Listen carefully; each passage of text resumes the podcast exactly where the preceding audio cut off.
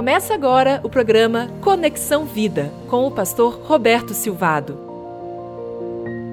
O Salmo 23 é um trecho muito especial.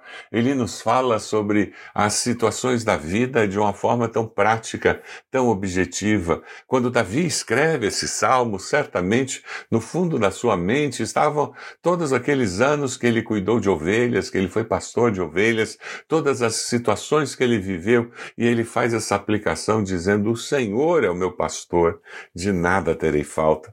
Em verdes pastagens me faz repousar, me conduz a águas tranquilas, restaura meu vigor, guia-me nas veredas da justiça por amor de seu nome. Mesmo quando eu andar por um vale de trevas e morte, não temerei perigo algum, pois tu estás comigo. A tua vara e o teu cajado me protegem. Preparas um banquete para mim à vista dos meus inimigos. Tu me honras ungindo a minha cabeça com óleo e fazendo transbordar o meu cálice. Sei que a bondade e a fidelidade me acompanharão todos os dias da minha vida e voltarei à casa do Senhor enquanto eu viver. O bom pastor cuida de você. Por isso que você pode dizer como salmista: O Senhor é o meu pastor de nada terei falta. Você consegue confiar em Deus dessa forma? Jesus fala que ele era o bom pastor e que o bom pastor dá sua vida pelas ovelhas. Lá em João 10, 11, em João 10, 27, o nosso Senhor Jesus diz: As minhas ovelhas ouvem a minha voz, eu as conheço e elas me seguem. Deus é o bom pastor no Salmo 23 e nos evangelhos nós encontramos Jesus dizendo: Eu sou Deus encarnado. Eu sou o bom pastor. A ovelha escolhe ouvir a voz do pastor. Sabe por quê? Porque de nada terei falta. É o que o salmo diz. Ou seja, com uma declaração dessa, está nos dizendo nada me faltará, significa que tudo existirá na minha vida. Coisas boas e ruins, vitórias e derrotas. E mesmo assim, independente das circunstâncias, eu continuarei dizendo que o Senhor é o meu pastor. Você tem confiado em Deus? Você tem dependido de Deus? Você tem reafirmado a sua fé no Senhor, independente das circunstâncias? Porque Deus é o meu bom pastor e cuida de mim. Ele me leva em verdes pastagens, me faz e me faz repousar, me conduz a águas tranquilas para restaurar meu vigor.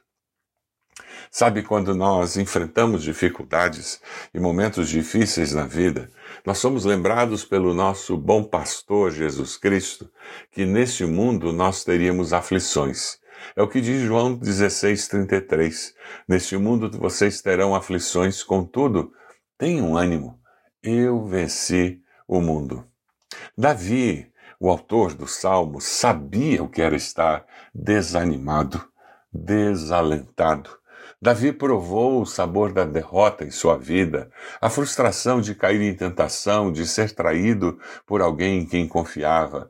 Davi estava familiarizado com a amargura e sem forças em si mesmo para vencer esse coração amargurado e ressentido. Ele sabia que ele precisava do bom pastor.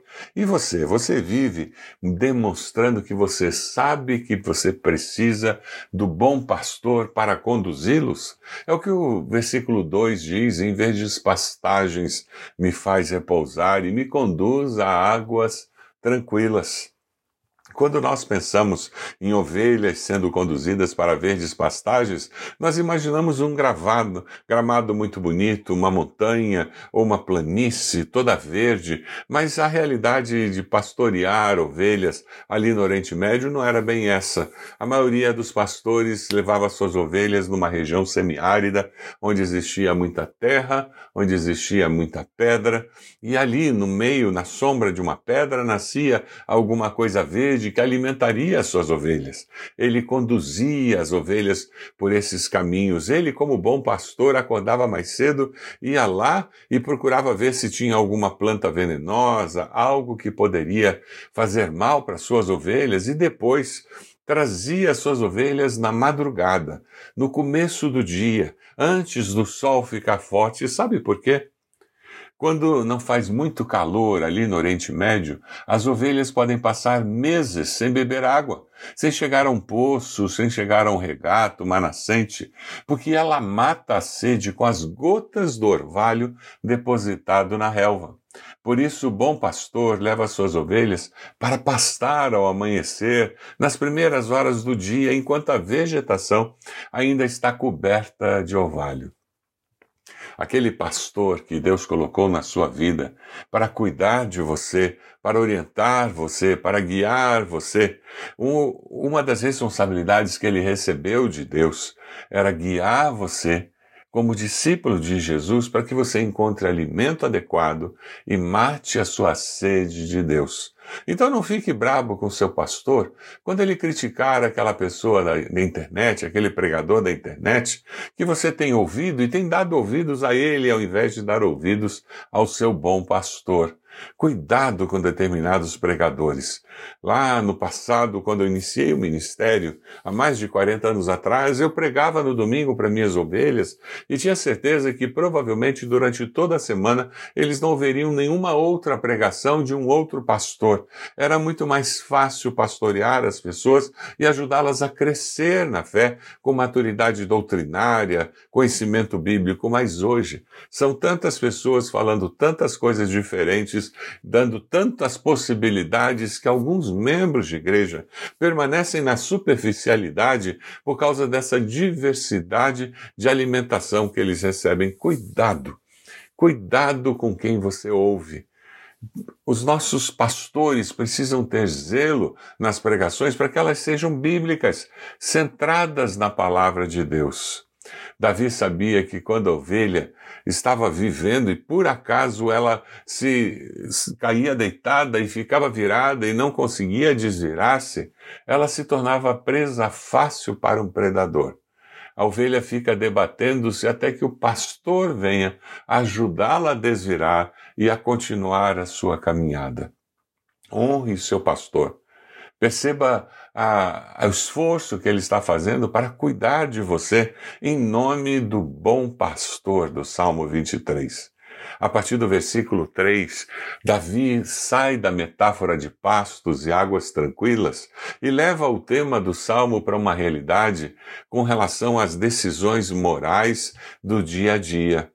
O bom pastor, ele cuida de você, mas o bom pastor guia seus passos. É o que o salmista diz no verso 3: O bom pastor guia-me nas veredas da justiça por amor do seu nome. Nós somos pecadores, vivemos em um mundo cheio de pecado. Nós somos chamados por Deus para promover justiça. Mateus 5, 6 nos diz: Bem-aventurados os que têm fome e sede de justiça, pois serão satisfeitos.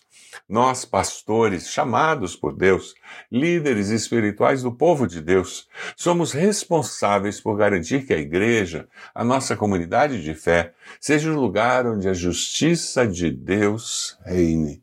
Ah, como precisamos buscar santidade, para que através da santidade nós possamos ter a cosmovisão de Deus, perceber a vida, os fatos, as pessoas, como Deus percebe, ajudá-los a retornar para o caminho, aqueles que estavam se desviando das veredas da justiça, ajudar a estimular, a, a animar aqueles que estão caminhando no caminho da justiça para que perseverem, prossigam fazendo isso. Versículo 4 diz: Porque mesmo quando eu andar por um vale de trevas e morte, não temerei perigo algum, pois tu estás comigo. A tua vara e o teu cajado me protegem. A morte, o vale da sombra da morte, está sempre presente nas nossas vidas e na vida dos nossos queridos. O único pré-requisito necessário para alguém morrer é estar vivo. Nós somos conduzidos pelo bom pastor nesses momentos. Você tem medo da morte? Quem é discípulo de Jesus, quem tem já Jesus como seu bom pastor, já venceu o medo da morte. Por quê? Porque a morte foi derrotada.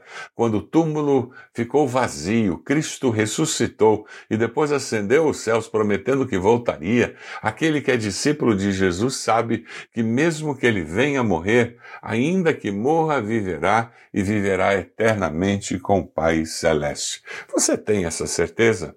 A morte é um dos fatos duros da vida, contudo, uma experiência gloriosa para alguns. John Stott afirma que se Jesus Cristo, crucificado e ressurreto, é nosso Salvador, temos paz com Deus e, portanto, não há motivo para termos medo da morte.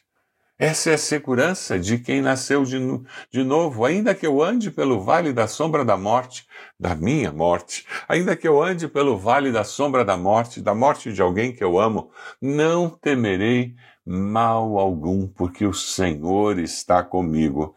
Aleluia. Você vive com essa segurança?